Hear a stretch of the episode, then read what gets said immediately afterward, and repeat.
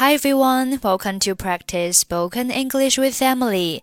欢迎收听和 Emily 一起练口语，我是 Emily。Okay, today's sentence is I find that David is a TV buff. I find that David is a TV buff. I find that David is a TV buff. Buff, B U F F，名词。 表示爱好家或者是行家，一个计算机爱好者，a computer buff；一个对葡萄酒很了解的人，a wine buff。约翰是个真正的影迷，John is a real film buff。所以，I find that David is a TV buff，意思就是我发现大卫是个电视迷。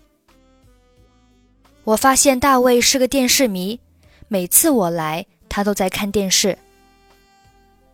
I find that David is a TV buff. Whenever I come to visit, he is always watching TV. 你观察的挺准，他吃饭时、睡觉前几乎都离不开电视。这不，现在他又在看足球比赛了。you are really observant. He can't help but watching TV during meals or before bed. He's even watching a soccer game now. 原来是在看球赛呀、啊。Oh, he was watching a soccer game. 是啊，一遇到球赛，饭可以不吃，觉可以不睡。 Yes, when a soccer game comes, he doesn't even eat or sleep. 我哥哥也一样，看得如痴如醉的，像跟足球在谈恋爱。My brother is the same way. He likes watching soccer so much that it's almost like a lover. 我就是不理解 他们怎么对足球这么着迷？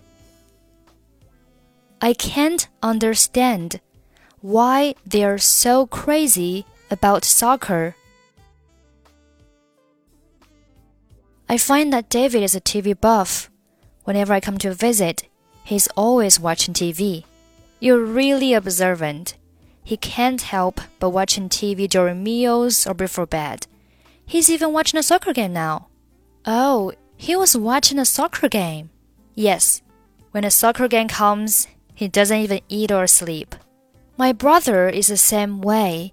He likes watching soccer so much that it's almost like a lover. I can't understand why they're so crazy about soccer. Okay, that's it for today. 获取节目完整文本，欢迎关注微信公众号“英语主播 Emily”。I'm Emily. I'll see you next time. Bye bye.